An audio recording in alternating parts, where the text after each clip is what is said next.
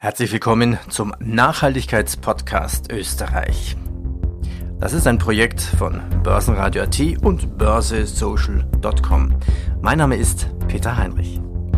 Der österreichische Nachhaltigkeitspodcast der österreichische Nachhaltigkeitspodcast der österreichische Nachhaltigkeitspodcast der österreichische Nachhaltigkeitspodcast der österreichische Nachhaltigkeitspodcast der österreichische Unser Thema heute alles rund um Mikrofinanz oder Microfinance.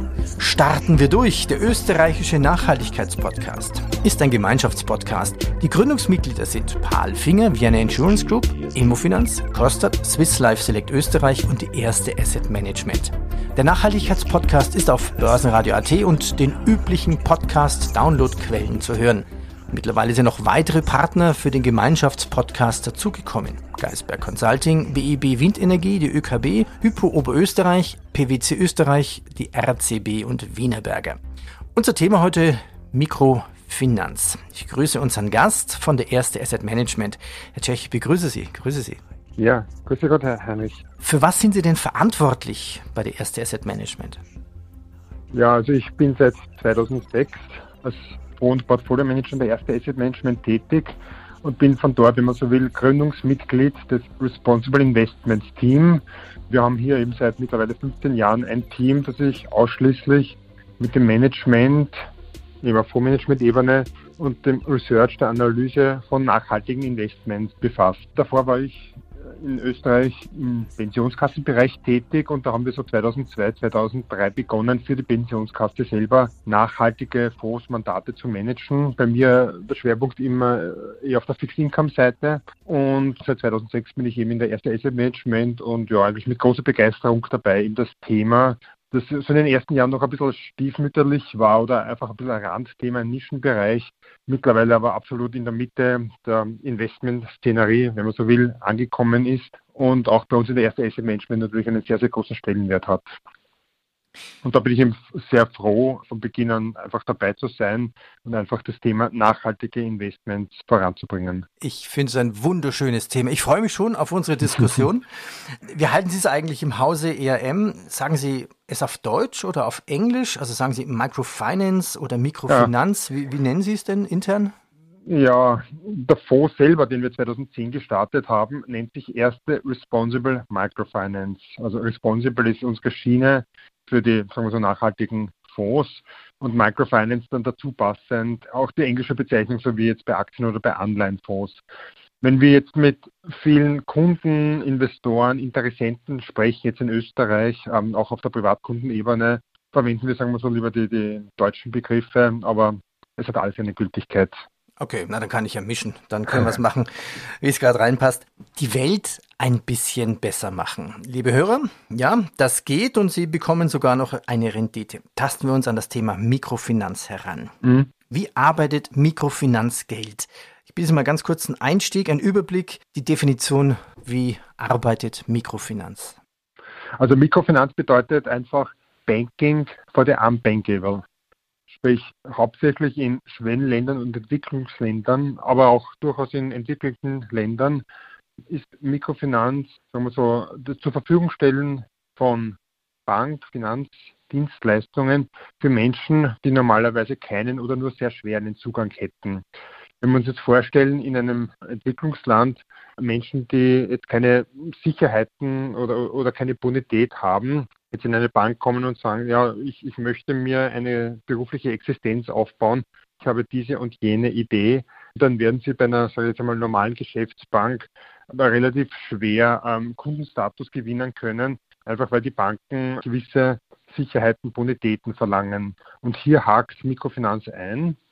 Es gibt nämlich in den einzelnen Ländern spezialisierte Institute, sogenannte MFIs oder Mikrofinanzinstitute, die genau auf diese Kundenschicht spezialisiert sind. An wen werden jetzt, wie kann man sich das vorstellen, Mikrokredite vergeben? Was wird mit Mikrokrediten finanziert? Hätten Sie vielleicht ein Beispiel für uns? Hm. Ja, also das ist ein riesengroßes Feld und dem Ideenreichtum der Menschen sind hier praktisch keine Grenzen gesetzt. Grundsätzlich jeder Mensch oder auch Gruppen, oft schließen sich, wenn es in dörflichen Bereichen mehrere potenzielle Mikrofinanzkunden, die schließen sich dann zusammen zu Art Genossenschaften und treten dann gemeinsam gegenüber dem MFI als Kunden auf. Also grundsätzlich kann jeder Einzelperson oder auch Kleinunternehmen Mikrofinanzkunde werden. Und die Ideen sind wirklich mannigfaltig. Also das reicht von handwerklichen bis zum Dienstleistungsbereich, bis zum touristischen Bereich. Das kann sein, auch in entlegenen Dörfern ein Art Handy- oder Satellitenpunkt, von wo aus die Leute gewissermaßen nach außen kommunizieren können. Äh, das kann die Landwirtschaft sein, sowohl Viehzucht als auch Ackerbau. Also extrem vielfältige Möglichkeiten mit Mikrofinanz sich eine berufliche Existenz aufzubauen. Ich fand schön den Begriff, den Sie vorhin verwendet haben, Banking for the Unbankingable, also Personen, die bei uns keinen Kredit bekommen würden, beziehungsweise in diesem Land. Richtig, ja. Also deswegen sehen wir nicht nur wir, sondern vielleicht, wenn ich da ein bisschen ausholen darf, ähm, zur Geschichte von Mikrofinanz.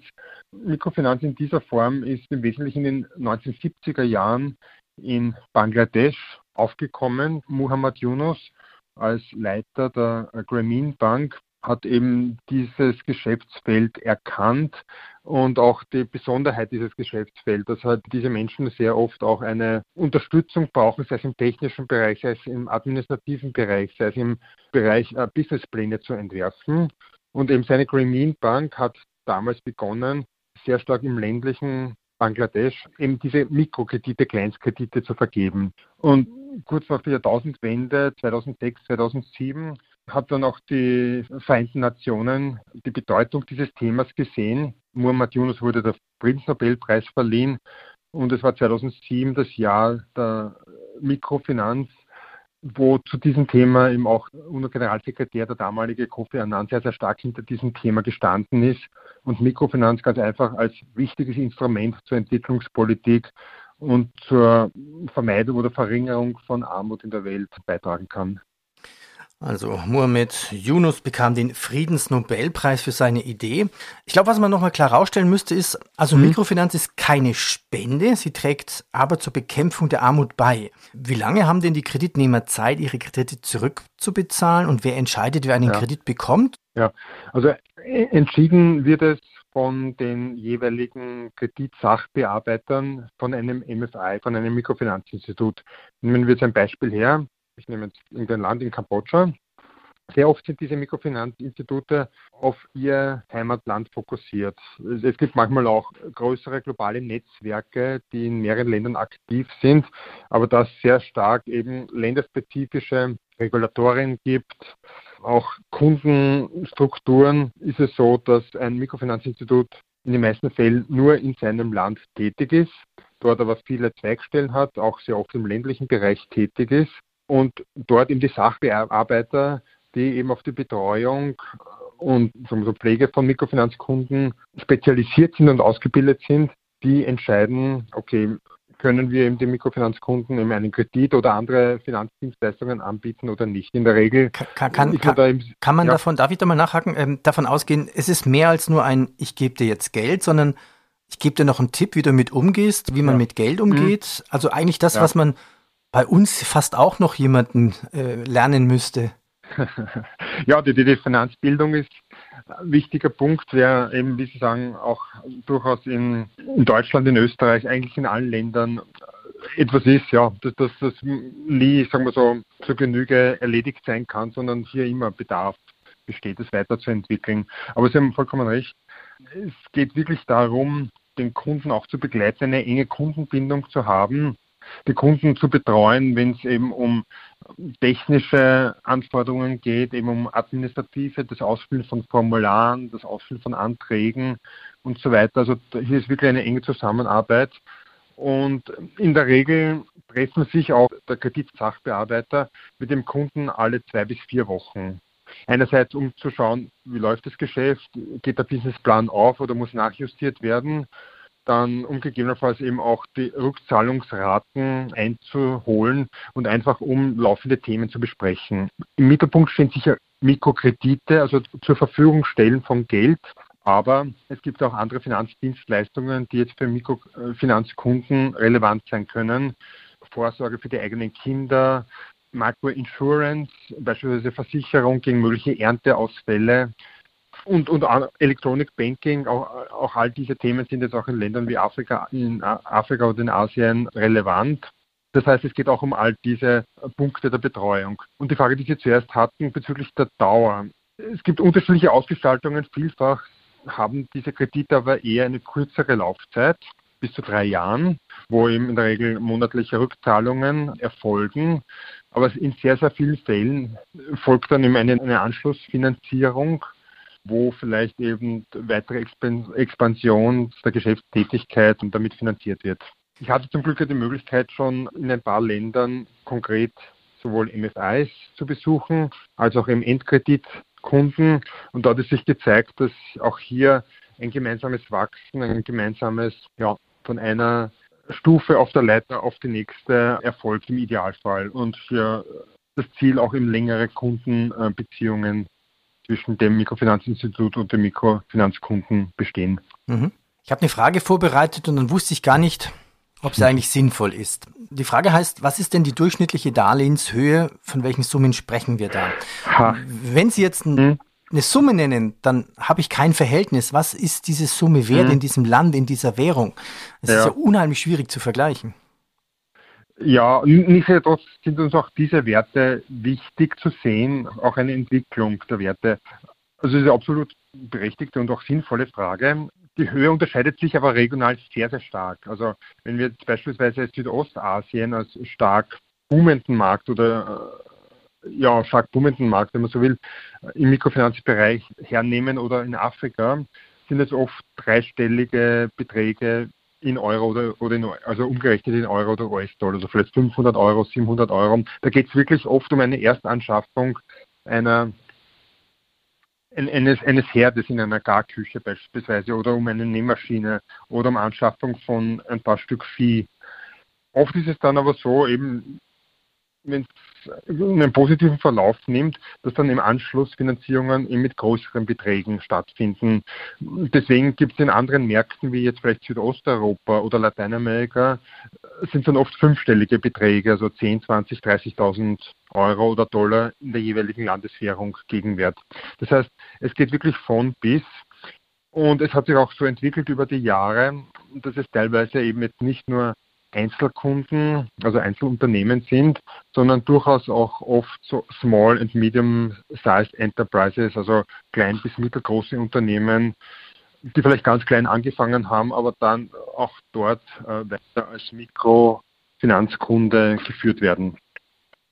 In unserem Fonds das durchschnittliche, die durchschnittliche Darlehenshöhe ist im, derzeit im Bereich um die 10.000 bis 15.000 Euro bzw. US-Dollar Gegenwert. Aber wie gesagt, es gibt auch deutlich kleinere Beträge. Es gibt ja den Begriff Impact Fonds. Dazu ja. passen ja wunderbar diese Mikrofinanzfonds hinein.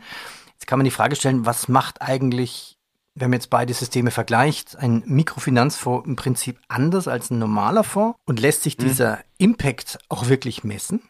Hm. Was macht der Mikrofinanzfonds anders? Er investiert nicht in liquide Wertpapiere, so wie die meisten Fonds in Aktien, Anleihen, die regelmäßig an Börsen gehandelt werden, sondern was jetzt ein Mikrofinanzfonds macht, ist im Wesentlichen, er vergibt Darlehen an diese Mikrofinanzinstitute, die dann mit dem Geld arbeiten und die Kleinstkredite vergeben. Das heißt, das sind Darlehen, die haben in der Regel auch eher kürzere Laufzeiten, auch im Schnitt um die drei Jahre. Die sind aber natürlich nicht liquid. Und im Idealfall ja, werden die bis zum Laufzeitende in Anspruch genommen, dann gegebenenfalls auch verlängert oder zurückbezahlt. Aber innerhalb dieser Laufzeit der drei Jahre sind sie eben nicht liquid. Das heißt, Mikrofinanz ist ganz klar ein alternatives Investment, jetzt im Vergleich zu Aktien und Anleihen, natürlich jetzt auch von der Liquidität her deutlich eingeschränkter ist und sagen wir so, neben der Nachhaltigkeit auch einen langfristigen Charakter haben sollte für Investoren. Zur Frage des Impacts, das ist natürlich ein ganz, ganz wichtiger Punkt. Impact bedeutet Wirkung, positive Wirkung. Welche positive Wirkung können wir erzielen mit unseren Investments im Mikrofinanzbereich? Und hier ist es für uns wichtig, dass wir ermitteln können, wie viele Menschen werden dadurch erreicht und wie viele Menschen kann dadurch in eine berufliche Existenz geschaffen werden. Wie ist die Aufteilung zwischen männlichen und weiblichen Kreditnehmern? Wie ist die Aufteilung zwischen ländlicher und städtischer Bevölkerung. Mikrofinanz ist auch ein sehr, sehr wichtiger Punkt, um die Landflucht in Schwellen- und Entwicklungsländern zu vermeiden. Für viele Menschen, sei es in Afrika, in Fernostasien, in anderen Regionen, die vom Land kommen, die sehen in der Stadt oft ihre Chance, ihre Möglichkeit zur Arbeit, leben dann in Slums und das Ganze ist dann mehr oder weniger ein Teufelskreislauf. Wenn aber den Menschen in ihrem ländlichen, in ihrer ländlichen Umgebung so eine Perspektive gegeben wird, eben mit Unterstützung eben von Mikro, werden sie dann eher am Land bleiben, vielleicht ihre Landwirtschaft von den Eltern übernehmen oder andere Tätigkeiten eben in ihrer ländlichen Umgebung umsetzen, als jetzt in die, in die Stadt zu flüchten. Die SDGs, die 17 Sustainable Development Goals, sind teilweise eben Punkte wie Reduzierung der Armut, kein Hunger, Bildung. Nach diesen Zielen richtet sich sehr, sehr stark eben Mikrofinanz. Und wir sind derzeit, ist auch ein laufender Prozess, aber es ist wichtig, den Impact einigermaßen messen zu können. Und wir sind derzeit dabei, eben auf diese Sustainable Development Goals unsere Investments in Mikrofinanz, ähm, sagen wir so, auch zu skalieren. Sie sprachen ja von Reisen an. Ja. Ich habe ja einen Artikel gelesen, da waren Sie in Georgien. Was haben Sie denn hier angesehen? Und dann kann man ja auch sich überlegen, also wir haben ja bis jetzt quasi die Idee gehabt, dass es gilt grundsätzlich nur für Menschen in Entwicklungs- und Schwellenländern, aber Georgien ist ja kein Entwicklungs- und Schwellenland mehr, oder doch? Ja, also man kann es auf jeden Fall schon als ein Schwellenland bezeichnen als ehemalige UdSSR-Republik, die, sagen wir so, stark westlich orientiert ist, aber doch auch recht stark eben im Einfluss eben der umliegenden Länder ist. Also wenn man ins Land kommt, ist man sicher recht überrascht, wie hochentwickelt manche Bereiche sind. Sagen wir so auch, welcher Entrepreneurship-Geist in vielen Menschen haust, aber generell von der gesamten Wirtschaftsstruktur ist es schon als, als Schwellenland zu bezeichnen. Mhm. Georgien konnte ich schon zweimal besuchen. Erfreulicherweise einmal war es im Rahmen einer Konferenz eines Fonds, in dem wir investiert sind. Das zweite Mal war es eine Investorenreise und ja, da waren wirklich sehr unterschiedliche, aber auch eben sehr interessante Kunden, die wir besucht haben. Vielleicht von meiner letzten Reise vor zwei Jahren war ein Beispiel eine Näherei, die, ja, vorne ist der kleine Geschäftsbereich, hinten sind mehrere Nähmaschinen wo Kostüme, Schuluniformen genäht werden, die aber mehrheitlich für den Verleih gedacht sind, also nicht zum Kaufen, teilweise schon auch, aber einfach, wenn Schulfeste sind, für Faschingsfeiern, wenn auch immer Schuluniformen benötigt werden, können diese dort bestellt und verwendet werden und dann auch wieder zurückgegeben werden. Das war eigentlich ein sehr, sehr schönes Beispiel, weil dort auch mit dem jüngsten Mikrokredit, also auch hier schon eine längere Geschäftsbeziehung, konnte in einen neuen Verkaufsraum übersiedelt werden, neue, bessere Nähmaschinen angeschafft werden und hier einfach eben die Effizienz in der Produktion gesteigert werden. Es, es haben mir eigentlich alle sehr, sehr gut gefallen. Ein zweites Beispiel, was in dieser Region sehr beliebt sind, sind getrocknete Früchte und Kräuter. Und da haben wir eben einen schon etwas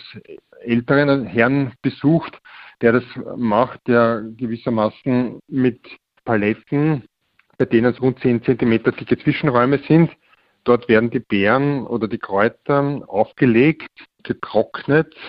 Der Trocknungsprozess dauert da circa, je nach Produkt, zwei bis drei Tage. Ja, die werden dann sowohl regional im Land, aber auch in andere Länder hin exportiert. Der Vorteil von dem Ganzen ist, dass die Erntezeit sich fast über das ganze Jahr erstreckt, weil immer, sagen wir so, was anderes reif wird. Sei es Beeren, dann Kräuter vielleicht dann später im Herbst oder so. Auf jeden Fall eine sehr, sehr schöne und, und, und gute Idee. Und auch hier wurde ein Kredit dazu verwendet, ein Glashaus gleich angrenzend an das Unternehmensgelände, wo teilweise auch dann selber angebaut wird. Also wirklich schöne Beispiele, die aber zeigen, Einfallsreichtum, also wenn, wenn sich jemand in seinem Bereich, in seiner Nische gut positioniert hat, kann er da wirklich viel erreichen, kann seine Produkte im Heimatmarkt, aber auch international verkaufen. Das ist das eine. Und das zweite, was ich auch gesehen habe, wenn jemand einfach das unternehmerische Denken hat, auch auf kleiner Ebene, er sucht sich dann oft mehrere Standbeine. Ein anderes Beispiel, das wir in Georgien besucht haben, da hat er eben für touristische Zwecke zwei kleine Hütten gebaut, die wirklich sehr, sehr schön, heimelig sind, die einfach für touristische Zwecke vermietet werden. Daneben hat er Weinanbau, Bienen, also Honig wird produziert und zu guter Letzt eben stellt er auch verschiedene Kunsthandwerke und Möbelstücke her. Also wirklich ein sehr, sehr geschickter Mann, den ich auch persönlich kennenlernen durfte, mhm. der dann wirklich versucht, okay, wenn das eine oder andere schlechter läuft und momentan eben auch mit der Corona-Krise, die ja leider wirklich eine weltweite Pandemie da, da wollte ich gerade nachfragen, wie wirkt sich denn die Covid-19-Pandemie ja. auf Mikrofinanz aus? Auch da werden ja Märkte wegbrechen. Viele Länder hat ja, haben ja keine Kurzarbeit. Werden die ja. Kredite dann verlängert? Ja, ja, in den meisten also Fällen schon. Also es kommt dann vielfach zu, zu Stundungen und, und das ist eigentlich der große Teil, Vorteil auch von Mikrofinanz jetzt gegenüber vielleicht privaten Kreditbüros, die man auch in all diesen Ländern vielleicht findet dass das Ziel, dass diese Mikrofinanzinstitute grundsätzlich schon auch einen sozialen Auftrag haben und eben bei Problemen bei Rückzahlung jetzt nicht sofort eben die Beträge fällig stellen und mit Exekution oder dergleichen äh, drohen, sondern wirklich in der Regel gemeinsam nach Lösungen, nach Win-Win-Lösungen für beide Seiten sorgen. Aber es ist richtig, es gab schon speziell nach Ausbruch der Pandemie im ersten Halbjahr letzten Jahres erhöhte Zahlungsausfälle oder Stundungen. Das hat sich dann auch niedergeschlagen, jetzt auch in der Wertentwicklung des Fonds, da doch da und dort im Rückstellungen für mögliche Ausfälle gebildet werden mussten, die aber erfreulicherweise jetzt in den Folgemonaten, obwohl wir nach wie vor mit der Pandemie weltweit zu kämpfen haben, weitgehend ausgemerzt werden konnten. Es ist schon spannend, weil in Europa ist ja die Lage ähnlich. Steigen wir jetzt mal genauer mhm. ein. Zuerst Asset Management. Was genau macht der erste Responsible Microfinance Fonds? Es ist ein ja. Dachfonds. Wie funktioniert die Struktur? Wie groß Richtig, ist der ja. Fonds? Vielleicht können Sie da noch ein bisschen erzählen. Also der Dachfonds wurde 2010 gegründet. Es hat mittlerweile auch schon einen Track Record von elf Jahren. Und für uns war damals eben die Überlegung, wir wollen grundsätzlich auch in den Markt einsteigen mit einem Fonds. Wir wollen unsere nachhaltige Palette erweitern. Ich persönlich war auch sehr, sehr stark hinter dem Thema, das zu lancieren, weil ich schon davor schon viele Jahre auch im privaten Bereich in der Entwicklungszusammenarbeit hier konkret in Nicaragua tätig war. Vielleicht im Konkreten eine Bezirkspartnerschaft von einem Stadtteil von Wien und der Stadtteil von der Hauptstadt Managua. Und hier haben wir über ja, seit den 70er, 80er Jahren hauptsächlich eben den Bereich Bildung in dem Viertel forciert, eben mit dem Bau und dem Ausbau von einem, Schul einem Schulzentrum, wo eben sowohl Kindergartenkinder als auch Grundschule und weitere höhere Schule sich befinden. Und dadurch habe ich schon auch über mehrere Besuche in Nicaragua eben eine gewisse Affinität zu dem Thema und zu den ja, Sorgen, Problemen der Menschen in der dritten Welt oder in Entwicklungsländern bekommen. Deswegen war auch mir sehr, sehr wichtig, dass wir eben dementsprechend auch in der erste Asset Management mit dem Mikrofinanzfonds starten können. Für uns war die Überlegung, einen Dachfonds aufzulegen oder uns einen bestimmten Manager zu suchen, der dann unter dem Label Erste Group dann managt. Uns war aber wichtig, dass wir auch bei uns im Team ein gewisses Know-how aufbauen. Deswegen relativ bald die Entscheidung, wir wollen einen Dachfonds gründen. Wir screenen die Produkte, die Mikrofinanzprodukte, die sich am Markt befinden. Genau, wir halten engen Kontakt zu den Mikrofinanzfondsmanagern und setzen dann auf Dachfondsebene eben ein entsprechend diversifiziertes und aus unserer Sicht optimiertes Portfolio zusammen. Na, Dachfonds hat ja noch ja. einen weiteren Vorteil aus meiner Sicht. Also wenn ich jetzt Ihnen Geld gebe, online, ich habe mir das angeguckt, mhm. dann kommt natürlich auch der Risikohinweis pflichtgemäß. Es könnte zum Totalausfall kommen, klar, kann ja bei jedem Fonds auch sein. Mhm. Aber nachdem es ein Dachfonds ist, ist es ja und sie streuen, ist es ja eher hm. unwahrscheinlich. Ein Nachteil, ich glaube, den sollte man kurz noch einfließen lassen, bei Geldanlagen in den Fonds, man bekommt nicht sofort das Geld wieder zurück, also die Liquidität ist nicht so hoch, ist aber auch logisch, denn die Gelder sind ja vergeben. Logisch. Richtig, ja. Also zum ersten Punkt, Diversifikation, die Aufteilung auf verschiedene Manager, auf verschiedene Investmentprozesse und wirklich ein weltweites Portfolio. Das ist uns eben wirklich wichtig, weil es ist kein Mikrofinanzinstitut und auch kein Mikrofinanzfondsmanager davor gefeit, einen möglichen Betrug oder sonstigen böswilligen Absichten dadurch geschädigt zu werden. Wir versuchen das halt möglichst gering zu halten, indem wir auch vorgeschrieben haben, eine breite Diversifikation, einzelnes Land maximal 10 Prozent, Investment in einen einzelnen Mikrofinanzinstitut maximal 3 Prozent, Investment in ein einzelnes Investmentvehikel, also einen Subfonds, auch maximal 10 Prozent. Also dadurch haben wir eine breite Diversifikation. Und richtig, wie Sie sagen, Herr Heinrich, Liquidität ist eben eingegrenzt. Es sind eben keine handelbaren Produkte, in die wir investieren. Es sind Darlehen an Mikrofinanzinstitute und dadurch ist eben die Liquidität jetzt, wenn man verkaufen will, mit einer Vorankündigung von drei Monaten verbunden. Ja. Wenn man das jetzt genau betrachtet im Vergleich zu anderen Fonds, zum typischen Aktienfonds, das würde ja auch bedeuten, ich weiß nicht, ob das mathematisch stimmt, das können wir gleich nochmal mhm. diskutieren. Das würde ja bedeuten, dass Ihr Mikrofinanzfonds viel stabiler ist als das Risiko einen, eines Aktienfonds, wo der Drawdown viel höher sein kann, einer mhm. speziellen Position. Auch das ist richtig. Es, sind einfach ganz andere Risiken. Also bei Aktienfonds oder Aktieninvestments haben wir einfach sehr, sehr starkes Aktienmarktrisiko. Im Schnitt Volatilitäten im Bereich um die 15 bis 20. Bei Mikrofinanzfonds ist es so, im Normalfall, im Idealfall werden die Coupons von den Darlehen an die Mikrofinanzinstitute verdient und es ist eine relativ gleichmäßig positive Wertentwicklung. Das widerspiegelt auch die Volatilität in unserem Fonds, die jetzt über die letzten drei Jahre knapp über ein Prozent ist, also auch noch deutlich geringer als jetzt bei Anleihenfonds. Man muss aber schon auch sehen, äh, es sind einfach Investments in Schwellenländer, in Entwicklungsländer, wo es auch gewisse Länderrisiken gibt. Das versuchen wir eben möglichst gering zu halten, eben durch die breite Diversifikation natürlich das genaue Screening auch der Länder, der Risiken in den Ländern durch die Subfonds, in die wir investieren. Aber im Endeffekt ist es so, dass die Schwankung, also gemessen an der Volatilität, im Mikrofinanzfonds deutlich geringer ist und Mikrofinanz auch aufgrund der sehr niedrigen Korrelation jetzt zu Aktien, zu Anleihenmärkten, zu Rohstoffmärkten einfach eine gute Beimischung darstellen kann. Einfach wie es einen Kleinkreditnehmer in Kambodscha, in Peru, in Tansania geht. Das hat sehr, sehr wenig Zusammenhang dazu, wie jetzt die Inflation in den USA ist, in Europa, wie die Leitzinsen sind, wie der, wie der Arbeitsmarkt in den USA ist. Das heißt, die Korrelation, die Abhängigkeit mit den Aktienmärkten, mit den Anleihenmärkten ist hier sehr, sehr oder praktisch nicht gegeben. Mhm. Ähm, deswegen bietet sich Mikrofinanz auch in einem diversifizierten Portfolio sehr gut als Beimischung an. Darf ich unser Interview so zusammenfassen? Microfinance, ist das Hilfe zur Selbsthilfe mit einem guten Gewissen? Ja, und eine Rendite gibt es obendrauf auch noch. Richtig. Das passt auf jeden Fall sehr gut, ja. Lohnen sich Investments in Microfinance? Wie groß ist eigentlich das Volumen und was ist so eine übliche Rendite? Mit was könnte man rechnen? Ja, das Fondsvolumen des Fonds beträgt aktuell knapp über 90 Millionen Euro, hauptsächlich von Privatkunden, Private Banking Kunden, gemeinnützigen Investoren investiert und ja, über den Zeitraum von rund elf Jahren hat der Fonds eine Rendite von knapp zwei Prozent per anno erzielt. Dieses Jahr sind wir etwas über dem Schnitt, nachdem das letzte Jahr, wie ich vorher erwähnt habe, mit den Rücklagen etwas unterdurchschnittlich war. Äh, nach den ersten zehn Monaten ist es sehr erfreulich, dass bisher alle Monate dieses Jahr eine positive Wertentwicklung erzielt haben.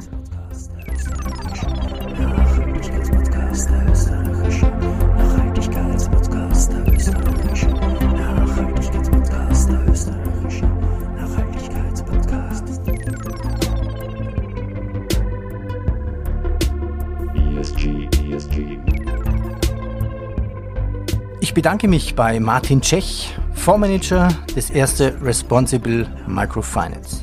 Das war der österreichische Nachhaltigkeitspodcast mit dem Thema Mikrofinanz.